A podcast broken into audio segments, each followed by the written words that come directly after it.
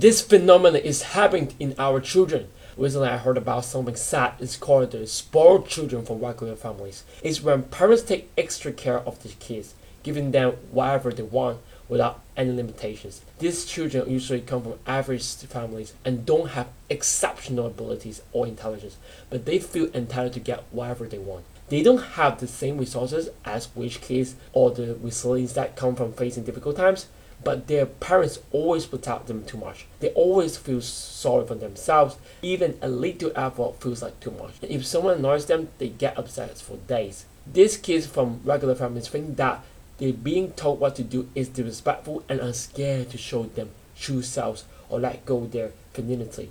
They don't understand the importance of planning for the future.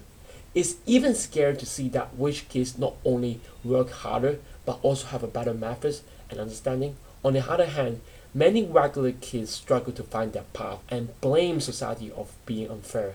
So let's not only focus on our children, but also pay attention to ourselves. When it comes to their materialistic needs, we should follow two rules. Be realistic and give them what they need, but not everything that they want.